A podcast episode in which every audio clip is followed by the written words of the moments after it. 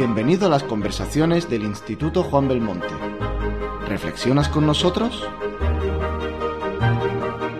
Hola a todos, soy Chapua Paolaza eh, del Instituto Juan Belmonte y estamos aquí en una de las primeras entrevistas que vamos a hacer con una persona yo creo que clave en la cultura española, que es Ramón Funseré, que es eh, actor, eh, modesto, como veis por sus expresiones, eh, pero una persona clave porque, bueno, pues además de, su papel en el escenario, pues es el director de, de Juglars desde el año 2012, si no me equivoco.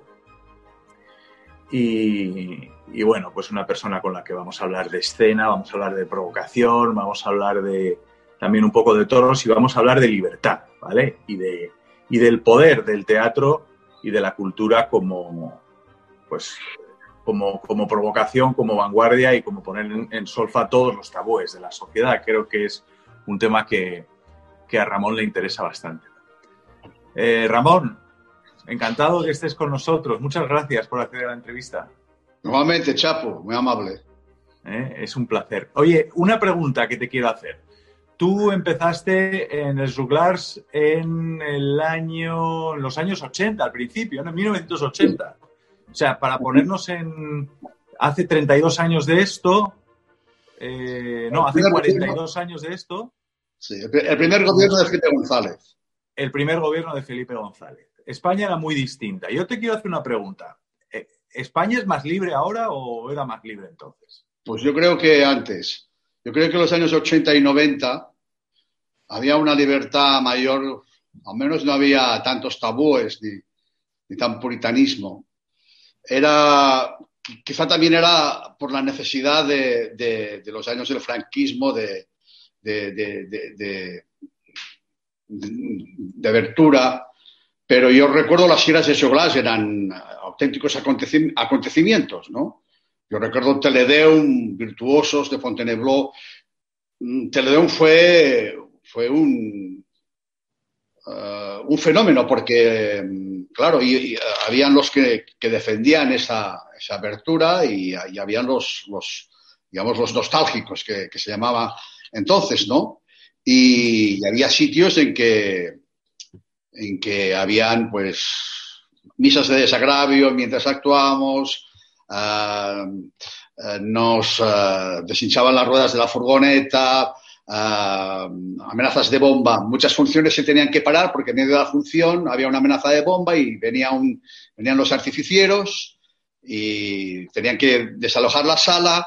Luego venían con los perros y, lo cojonudo de esto es que nosotros teníamos que identificar los, los, las cajas de teatro, ¿no? Yo pensaba, si aquí explota una bomba, nosotros también explotamos, ¿no?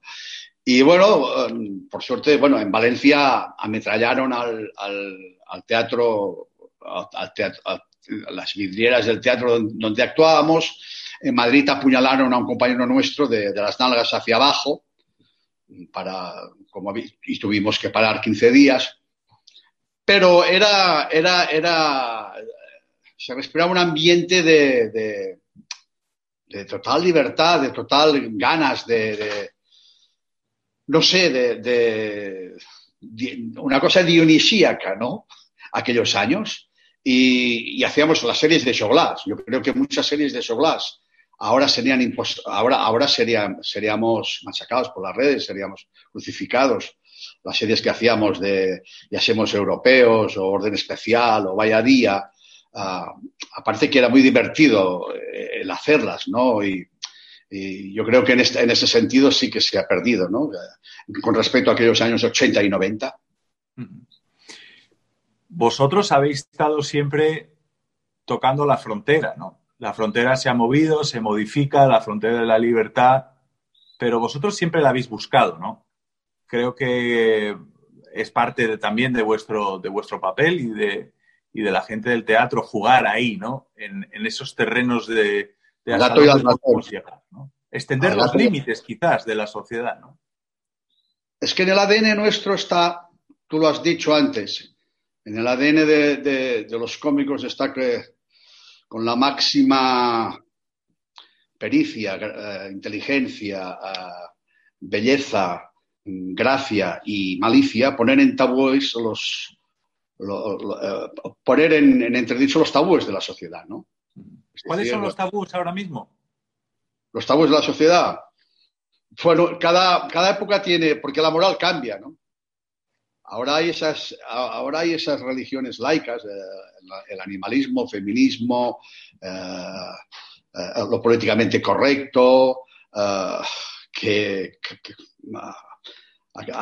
está como todo sembrado de, no puedes hacer nada porque está como sembrado de ofensas, ¿no? Es decir, eh, yo tengo una escena pensada en que, en que ahora tendremos que ir ya con, por la calle con, un, traje de estos de, los TEDx porque cada, momento puede, puede, puedes ofender, ¿no? Sin, sin, saber cómo, ¿no? sin, sin tenemos que llevar unos trajes especiales con unas máquinas, cuidado, aquí hay una ofensa, ir, ir sorteando, ir sorteando todo, todo, todo esto. Es esto lo que hablábamos un poco antes de los años 80 y 90 con respecto a ahora. Pero es así, es, esta es la realidad. Hablando con alguna gente de la cultura, mmm, antes había, naturalmente, había más violencia, ¿no? Estás contando los episodios brutales que, que vivisteis, ¿no? De ataques físicos y de, de, de atentados, un atentado terrorista, apuñalar a un cómico, ¿no? Pero quizás la censura en los últimos tiempos de la dictadura era más fácil de identificar, porque había un tipo, ¿no? Que, sí, sí, sí. que estaba ahí, que tenía unas reglas, ¿no? Ahora es una cosa que es difusa, ¿no? Esa, esa sensación que tú me transmites en esta respuesta de no saber, no saber qué es lo que va a ofender, ¿no? Lo cual te crea un estado de alerta constante, ¿no? Como ciudadano. Sí, sí. Sí, sí, es, es así de trágico y de, cómico, ¿no? Yo creo que ahora los tabús ha, ha, han hecho un trasvase. Antes los tabús estaban, estaban digamos, en los, en, en, la generación, digamos, de nuestros padres, nuestras tías, las, las comadres, los eh, que se escandalizaban por todo, y ahora esos tabúes han pasado al otro lado, ¿no? A lo que diríamos que es la, la, la, la izquierda o que los utilizan igual, pero han, han, han, hecho, han, hecho, han hecho un trasvase. Han hecho un tras, hay, hay, un trasvase de, de tabúes y de, de, y de ofensas y, y, ahora resulta que yo hablo con mi madre y, y tiene, que tiene 96 años y, bueno, no, no se escandaliza, no se escandaliza, bueno, ya, ya, ya como ya tiene una, tiene un pasado, ¿no? Que es, eh, pasado es muy importante porque, porque es, lo, es el referente, ¿no? El único que tenemos, ¿no? Porque el presente ya lo vivimos y el futuro es indeciso. Es, es, y, y, ahora se escandaliza menos las, una, unas generaciones ya de madres ya, ya, como talluditas que, que claro, que, que, muchos jóvenes, ¿no? Que, que, que, muchos de las generaciones de ahora. Creen más en la libertad. Es decir, eh, eh, se supone que, que tu madre y esa generación nos deberían estar diciendo, eh, midiendo las faldas de las cosas que decimos, ¿no? Y escandalizadas con, claro con su hijo pero... Chapo, con su hijo Ramón, qué golfo es, lo que ha dicho Ramón, que me trae por el camino la amargura. Y ahora son un poco los, los, los que nos miden la falda de, de, y las palabras. Sí. Tienen 16 años, ¿no? Sí, yo creo que sí. Yo creo que. Yo creo que hablo con más libertad con, con, con, con mi madre, de, que ahora, con, claro, tengo que. con, con sobrinos más jóvenes, ¿no? Que se, tiene que, que, vigilar, ¿no? El otro día, uh, no sé, para, para, que te hagas una idea, ¿no? Uh, tengo una vecina y, no sé, nos despedimos y bueno, adiós, guapa, ¿no? Y pensé, cuando acabé de decir esto, pensé, joder, ahora dices esto y igual se gira y dices, oye, guapa, ¿tú con qué derecho me llamas guapa, no? Es decir, hasta, hasta este nivel, ¿no? Ocurre esto, ¿no? Es decir, una, una cosa cotidiana, ¿no? amable, normal, bueno, de guapa, ¿no? Joder, eh, pensé, no, no, no, no, no pasó nada, ¿no? Porque es una chica extraordinaria, ¿no? Pero, pero pensé, ah, ahora igual si quiero, oiga, tú porque, tú, tú, a santo de que tú me dices guapa, a a ver ¿qué vas, tío? Que, pensé, eh, vaya jardín, ¿no? Bueno, pues esto es un poco lo que, lo que hay, ¿no? Lo que, que antes hablábamos. Es decir, se, han, cambiado los tabús, han pasado ahora a esta, gente, digamos, eh, eh, joven y más, más, más moderna y, más progre y más, más izquierdas y más de todo. Entiendo. Eh, con la con Señor Ruiseñor, que es la última obra en la que interpretas a Rusiñol, que es un tipo fascinante, ¿no? Has tenido que dar, habéis tenido que dar muchísimas explicaciones, ¿no? Bueno, no, el teatro, teatro está para esto, para, para ser la, el compendio y breve crónica de los tiempos, como decía, le dijo Hamlet a, Apolonio cuando, cuando el grupo de cómicos van a visitar en su castillo de Elsinor. Y dice esto, trata bien a los cómicos que no les falte nada porque ellos son el compendio y breve crónica de los tiempos. Pues nosotros cumplimos a rajatabla esto, es decir, la, la comedia no puede ser nunca un problema político porque es el espejo de la sociedad. Es decir, no nos inventamos nada. No. Mm, también hacía lo mismo, ¿no? En su época. Y esto es lo que, lo que, lo que nos inspira, ¿no? La realidad, la realidad que nos, que nos envuelve, que nos, y los acontecimientos que ocurren. Es lo que hacía Aristófanes, no descubrimos nada, pero los cómicos, el teatro tiene que servir para eso, ¿no? Para entretener, evidentemente, para divertir, pero también para hacer reflexionar y para poner entredicho los tabúes de la sociedad. Porque es que si a todos, si a todos bonito, si a todos está perfecto, si a todos es, es, magnífico, pues no tiene, no tiene un sentido, un sentido de ser, ¿no?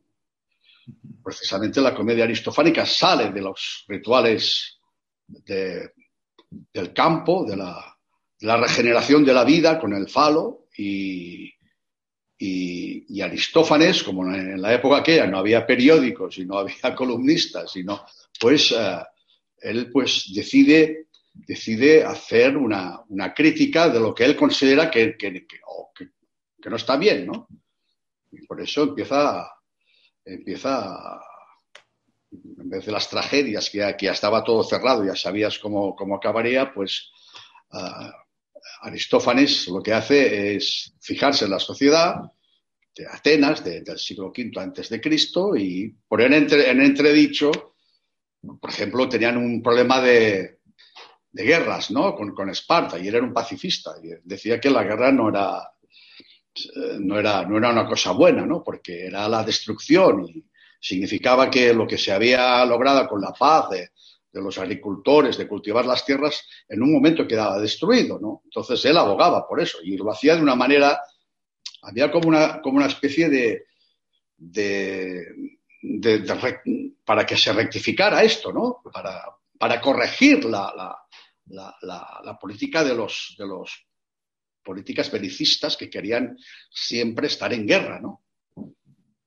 siempre en la sátira o en la comedia hay como, una, hay como un espíritu de, de, de, mirar de, corregir, para mejorar. De, corrección, sí, de, corregir los, los males que, afectan a la sociedad. Entiendo. Eh, hablabas de Aristófanes.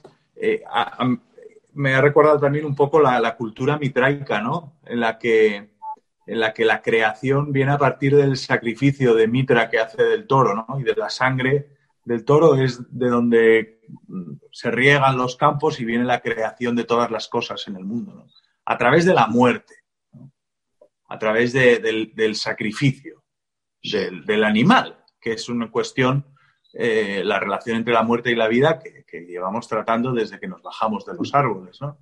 Pero eh, esto está, está, ahora mismo es, es, el gran tabú, quizás, ¿no? El, no solo la política, no solo eh, las cuestiones que se pueden identificar más un poco con el, con el identitarismo, sino también la muerte, ¿no? Y en eso eh, quizás el, mundo del toro pone en cuestión, ¿no? Y pone sobre la mesa la muerte, que es una gran ofensa quizás en la sociedad. La, la, muerte ahora se esconde. Se ponen en esos tanatorios de esas arquitecturas futuristas horribles, frías, yo me acuerdo cuando se murió, mi abuelo se murió en mi casa. Y ya, ya, los de mi generación aún nos acordamos de esto, de que, de que la muerte era una cosa, era una cosa presente. Y lo que tú decías, los, los persas en sus banquetes, cuando estaban con el vino, hacían pasar un esqueleto, un esqueleto para, para, que, para que se supiera que, que acabarían allí o que, que, la muerte estaba rondando, que, que era muy presente, ¿no? O, también se, se, se, celebraban los mercados al lado del cementerio para, para saber también. Y ahora, ahora, ahora se quiere, ahora se quiere apartar todo esto, ¿no? Es como muy, muy aséptico, muy, muy poco, bueno, es un proceso, ese proceso natural de, de, de cuando naces que empiezas a morir hasta que das el último paso, que, que, es la muerte, pues esto se quiere, se quiere como, como ocultar, evitar, ¿no? Por eso los toros es una metáfora de la, de la vida, ¿no? De la vida y de la muerte.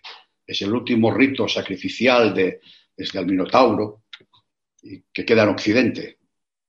Es, uh, la metáfora del toro es, uh, yo que soy actor y que me gusta mucho el teatro metafórico y simbólico, me gusta mucho esto porque también es un ritual. A diferencia del teatro, nuestro ritual, la sangre es ketchup y en el, y en el torero es, es, de verdad, es sangre. ¿no? Los toreros son los, los, los antiguos héroes ¿no? de, de homéricos, ¿no? a, pesar, a pesar de todo, a pesar de lo que, de lo que hay ahora en, en, en los toros, que, no, que no, no, no sé, pero, pero realmente enfrentarte con un animal de, de 500 kilos, con aquellas zapatillas y un trapo, uh, es un arte y, es un arte en que te juegas la vida y es, y es, eh, es, una, es una cosa muy, muy potente esto, ¿no? Esta, esta metáfora, esta, esta metáfora de, con un trapo, con la habilidad. De, de, esquivar la muerte, ¿no? De esta lucha, ¿no?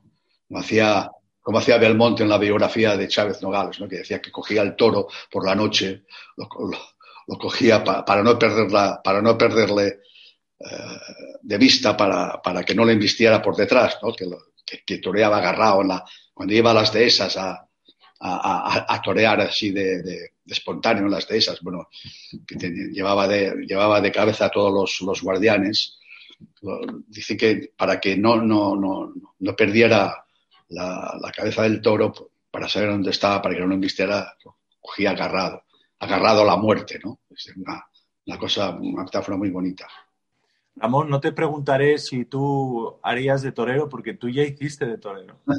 sí, bueno, pero hice un espectáculo con Albert que se llamaba La controversia del toro y el torero, y hice torero y uh, hice, me dieron clases de torero y, ahí aprendí supe apreciar la dureza del torero, ¿no? Porque ahora yo hice clases con un, con un chico que me dijo, bueno, yo estoy entre, entre la bandeja de camarero y, y el volante del Mercedes, ¿no? Tenía unas corridas que según cómo iban, cómo irían, pues, y era, era un, una disciplina durísima, ¿eh? hacer footing, toreo salón, practicar uh, uh, los, los, pases, la, el estilo, cada día, cada día, cada día. Y este me enseñó un poco, nada, me enseñó un poco manejar la muleta y cómo entrar a matar y, todo esto. Me dijo, aquí hay un novillo, ¿qué te atreves? Pero el novillo este era, era como un portaaviones. no, no, prefiero, prefiero ser un cobarde tipo que un héroe muerto. Pero Ramón, ¿no te pusiste delante? no, no, no, porque, te lo juro, Chapus, era, no portaaviones, el pájaro aquel, el, eh, no, no, no, no, no, no, pero si hubiera sido igual, igual sí, porque a mí me gusta él, la cosa del torero este, todo el ritual, el, el, la, la reglaman, eh, todo está regulado, ¿no? Como en el teatro, ¿no? Es, pero claro, la diferencia es esta, ¿no? Que el ketchup es, es la sangre en el teatro y en el torero, ¿no? Es la, pero todo ritual, todo, todo, todo, me gusta. No entiendo nada de toros, ¿no? Pero yo, yo vengo de un mundo rural, mi, mi padre era aficionado, iba a alguna corrida. De, no entendía nada, pero bueno, apreciaba el valor de un hombre y ponerse delante de, de, aquel, de aquel bicho. ¿Te, te, ¿Te, fijaste en Antoñete? Creo haberte leído en alguna entrevista. Bueno, sí, porque Antoñete me gustaba mucho, porque cuando hacía, las corridas esas con Canal Plus, que Moles decía, maestro, ¿qué opina usted de Talavante? Talavante, me suena claro, me suena, me suena bien. Muchas gracias, maestro. No se entendía nada. Pero, pero era, era, era. No, yo, yo, yo, en directo no lo vi torear nunca. Un amigo mío que estaba en Madrid, uno, una corrida que hizo con el cordobés, creo, en las ventas, y yo no, yo, yo, yo no fui. No lo vi, no lo vi, no lo vi torear nunca, pero me gustaba Antoniete porque tenía esa voz así de, uh -huh. esa voz trabajada, digamos. Uh -huh. Imperial, ¿no? Imperial, sí. Bien, bien, cuando decían, bien, bien, bien. Sí, estas voces siempre me han gustado, ¿no? Porque los toreros también tienen, a veces en la plaza hoy es, es al revés, ¿no? Hoy es como una voz aguda. ¡Eh, toro! ¡Toro, ven, toro! Entonces, una vez, creo que fue Talavante, que, ¡Hey, toro! O, José Tomás, ¿no? Que, tiene como unas voces agudas cuando, cuando, cuando llaman a ¡Toro, toro, ven! Antonio, toro, ven, me voy a quedar acojonado ya el toro. El, juego escénico entre, el, entre la figura masculina y femenina del toro y del torero, eh, que además se, inter, se, van intercambiando, ¿no? Eh, supongo que para alguien, pues para un actor es interesante también, ¿no? Esta, esta, esta cuestión en la que tú también eh, te fijas, ¿no? De, de, el masculino, femenino, o sea, toda la manera en la que se van jugando roles diversos, el hombre y el toro, ¿no? Sí, Sí, sí. Eh, de hecho, en la época de Aristófanes, eh, los hombres hacían de, de, mujeres, porque creo que las mujeres no podían, no podían, se, se, se intercambiaban los roles. Se intercambiaban. Claro. De, de esto, es uno, esto es uno de los juegos del teatro, ¿no? Más, más, más fantásticos, más, más, más cojonudos, ¿no? Es decir, uh, poder tener una técnica que te permita, que te permita hacer una, a mí siempre me han gustado hacer los personajes estos femeninos de, de, las tietas, ¿no? De las, las tías solteronas estas, que son, que a veces son unas vidas cojonudas, ¿no? Y en teatro siempre ha sido uno de los, uno, uno, uno de los sueños que, que me gustaría hacer. Lo que pasa es que es muy difícil, es, es muy difícil para hacer una cosa con una cierta gracia y una cierta credibilidad, ¿no? Es, es, es, muy difícil, pero eh, el, el, teatro es juego, digamos. Yo creo que el teatro es jugar, ¿no? Es, eh, es, es lo que le preguntaban a Mastroniani eh, en, en, una entrevista. Usted, uh, maestro, uh, ¿qué es actuar para usted? Y, y, respondió, dijo, es como cuando éramos niños y jugábamos a vaqueros y a indios, que jugábamos con toda la pasión, con toda la ilusión y muy seriamente, pues esto transportado a, a, allá a, la, la, a, la, vida adulta, ¿no? Es decir, mantener ese espíritu de juego de niño, aunque seas ya un talludito y estés ya en la prejubilación, ¿no? Eso es muy importante. Es, yo creo que es la, la, esencia del teatro, las ganas de jugar, las ganas de jugar. De hecho, igual los toros también pasa igual, ¿no? Que ya, tan solo pisar la, la plaza ya, ya tienes como ya tienes como un estilo torero, ¿no? De, de, moverte, de, de, gesto. En un teatro igual, cuando pisas unas tablas, pues ya, no sé, ya, ya, ya, ya, tienes, ya, haces un cambio, ¿no? Ya, ya, ya, es porque es un espacio sagrado. Es un espacio sagrado donde, donde se oficia, ¿no? Puede ser la plaza, puede ser el escenario, ¿no? Es espacio que es donde el rey es el actor, ¿no? Es, es, es, la pieza fundamental. Puede pasar, de, puede pasar de los focos, de los micros, de las luces, nada. Un tío, un tío desnudo encima de una, tabla, de una tabla para elevarlo un poco más, para que se vea, no necesita nada más. Es el auténtico rey, es el actor. Teatro. Es muy interesante. Yo te vi una vez que después de una corrida en las ventas, sí. en el callejón, sí. saliste. sí. ¿Eh? Saliste por el por la boca de por la tronera del burladero por la, y de pronto y saliste no llegaste al tercio prácticamente pero sí que reconociste sí. ese no, espacio no no pero Chapu es que vinieron los de seguridad ah. vinieron los de seguridad sí sí yo yo yo sí el albero porque ostras es una cosa que impresiona. Y, nada, quise hacer un, allí un, Belmonte de aquellos, y, pero vinieron los miuras de seguridad, venga, afuera. Te echaron. serían animalistas, Ramón. dos, dos, dos, dos morlacos de esos de porras.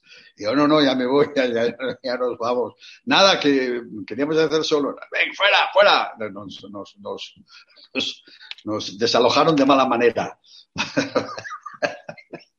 sí, sí, pero, pero sí que puede hacer uh, un natural o un, no sé qué, un pase de pecho así, para ver qué se sentía, ¿no? sí, sí. a mí me gustaría ir contigo a, a ponernos delante de, de, una, de una becerrita, no, no como aquel novillo, ¿eh? Pero una becerrita, sí, a mí me gustaría ir contigo. bueno, sí, sí, sí. Lo veremos, no te quiero poner un compromiso, pero... No, no. Pero me gustaría. pero, hombre, debe ser una, joder, una sensación uh, ver pasar aquella, aquella bestia mitológica un centímetro tuyo y a sortearlo, claro, tienes que ser especial, ¿no? Es, un oficio muy especial, ¿no? muy duro, y, pero también muy bonito, ¿no? Porque realmente la, metáfora hecha realidad de la vida, ¿no? De la lucha por la vida, la muerte. Ramón, me has, me has dicho que, te gustaría, bueno, no lo tomamos como proyecto futuro, pero que está ahí, el hacer de, estas señoras solteronas. O sea, un boomer como tú, haciendo de una señora que, ¿sabes? Señoras que, ¿te acuerdas aquello? Eh, sería la ofensa máxima, ¿no? Porque ahora eh, François Zumbiel, que es un antropólogo que, colabora con el instituto mucho, que es uno de los, de los miembros del consejo editor, claro, llama la atención sobre una cosa y, es, y esto afecta a, a la actuación. Llama la atención diciendo que, por una parte, hay una globalización en la que todo el mundo tiene que entender a todo el mundo, pero no todo el mundo puede representar a todo el mundo. Es decir, solo una mujer puede representar prácticamente a una mujer, ¿no? El otro día, esto sucede y lo, eh, nos contaba Zumbiel, y seguramente lo habrás visto, eh, hace no mucho en la Sorbona había una representación de las suplicantes de Esquilo, y entonces el coro egipcio de mujeres egipcias llevaban una, máscara negra. Bueno, pues echaron para atrás la escena y la obra porque suponía blackface, ¿no? Y esto me lleva a preguntarte una cosa. ¿Hemos perdido los pactos de lectura? Es decir, ya la gente no, no entiende que tú puedas hacer de señora, no entiende que un hombre pueda hacer de mujer, solo las, personas de una raza pueden interpretar a esa raza en las series? Bueno, esto es muy cómico, ¿no? Yo creo que, yo creo que hemos perdido el eh, sentido del humor, porque esta gente no creo que tengan sentido del humor, ¿no? Que es la manera más civilizada de, expresar la tragedia. Y yo creo que lo que están haciendo es eh, es, como, es como ridículo, ¿no? El teatro se basa en eso, en el, en el, en el, en el juego, en poder, en poder, en poder hacer. Si ya, si ya le pones estos tabúes, ya, ya, ya, pierde la libertad del teatro, que es, que es uno de los elementos fundamentales, ¿no? El teatro siempre si hay que arriesgar, ¿no? Si, si no nos arriesgamos porque tenemos miedo, perdemos la libertad. ¿no?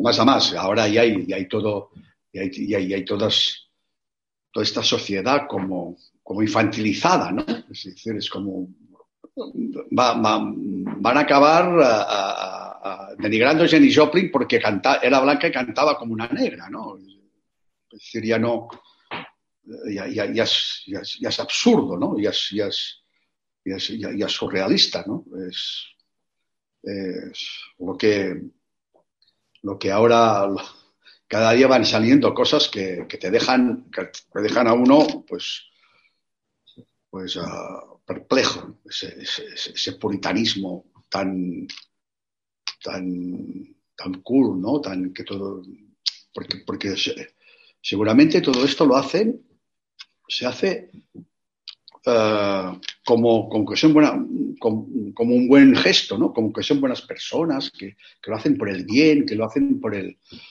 que lo hacen por, por la paz o porque, qué sé, ¿no? Que, no, no, ellos lo hacen con buena intención todo esto, ¿no? Para, para, para que todos, pero lo que se está produciendo es una, una, una, una dictadura puritana que, que bueno, al final, al final volveremos a, a, los dos rombos aquellos de, cuando yo era joven, ¿no? De la, de, la tele, ¿no? Ahora que se había, se había conseguido, pues, una, una,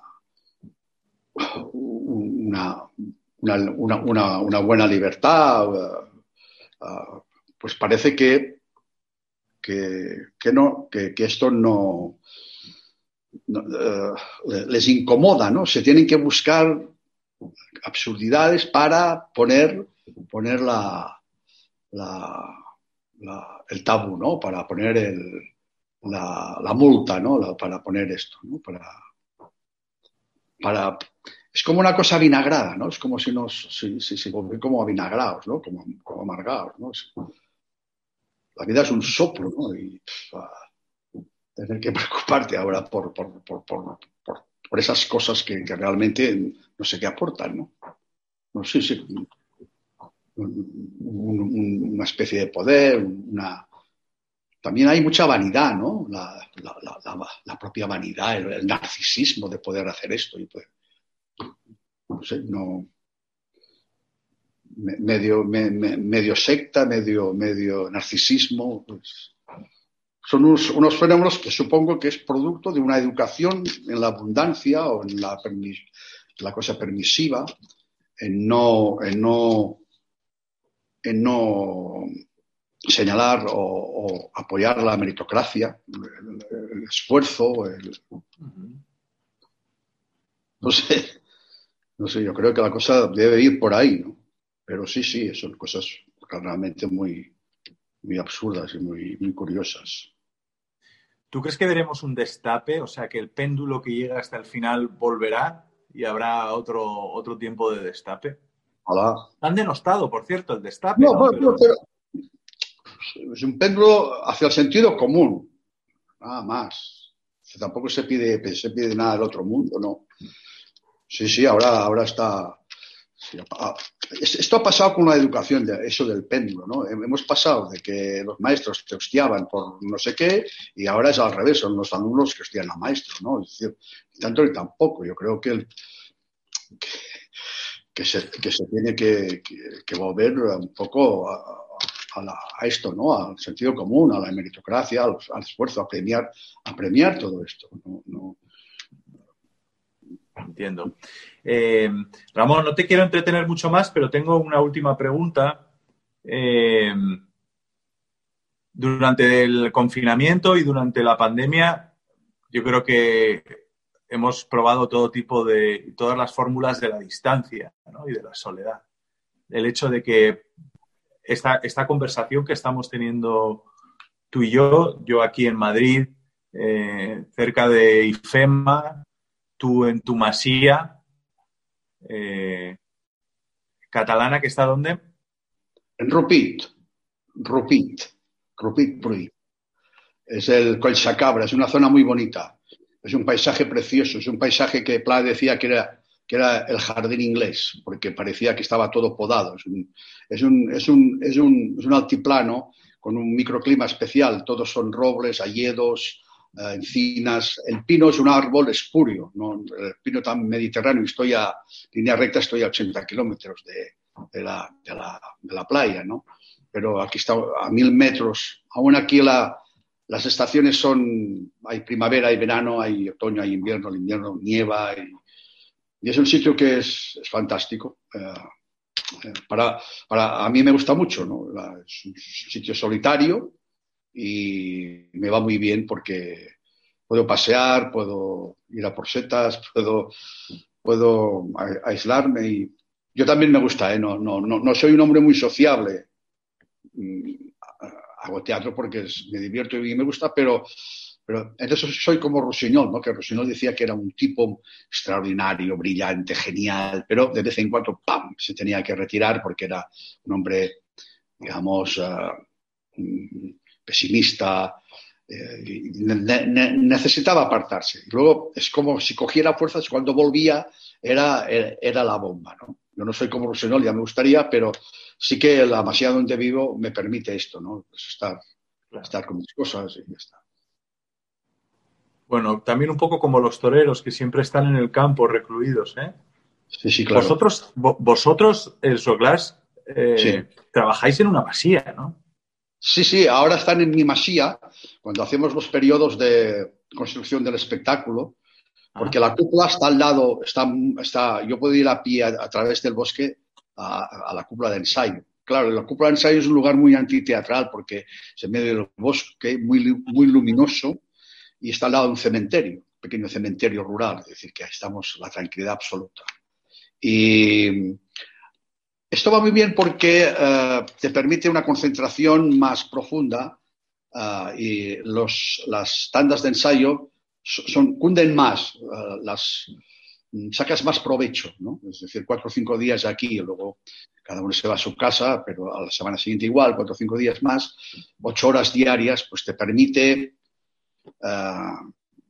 hacer buenos ensayos, ¿no? Es un método que es un poco especial, que yo entiendo que haya gente que, que no lo soporte, pero es un método que son, dos, tres meses de ensayo que, que, permiten que el espectáculo, como mínimo, salga con unas. que los platos estén bien, bien cocinados, ¿no? Que uno esté dentro del caos, que, que, es siempre un espectáculo, pues tenerlo, tenerlo bien asentado, ¿no? Luego, cuando sales de la cúpula, la suerte está echada, como los toreros, ¿no? La suerte está echada, luego el público decide, ¿no? Es vuestra plaza de tientas. No, no sí. quiero ir más allá, Ramón, me voy a quedar ahí, ¿vale? Me voy a quedar en, en, lo, en, en tu camino desde tu masía hasta la cúpula, en el bosque, al lado del cementerio, y me voy a quedar con vosotros ensayando y me quedo en esta conversación contigo que la verdad es que ha sido fantástica te agradecemos mucho desde el Instituto y desde la Fundación Toro de Lidia que participes con nosotros. No te voy a poner en un aprieto, pero voy a hacer todo lo posible para que vayamos un día a ponernos delante. No, va, eh, voy a hacer el ridículo, Chapo. Bueno, no, no, no, no creo, ¿eh? no creo. Pero es mucho mejor que torear, torear una becerra que a los de seguridad de la Plaza de Toros de claro, las Ventas, sí. como te tocó aquel día. ¿eh? Esto, y, sí. Me alegro muchísimo de hablarte. Manda recuerdos a toda la compañía. Gracias, Chapo. Gracias. Cuídate mucho, Ramón. Cuídate mucho tú también. Bueno, y, y a ver cuándo puedes volver a correr los Sanfermines, porque esto, esto está jodido. Esperemos que sea pronto. Ya falta menos. Todavía no sabemos lo que falta, pero ya falta menos. Por matemática. Muy bien. Un placer, Gracias. Chapo. Un placer grande.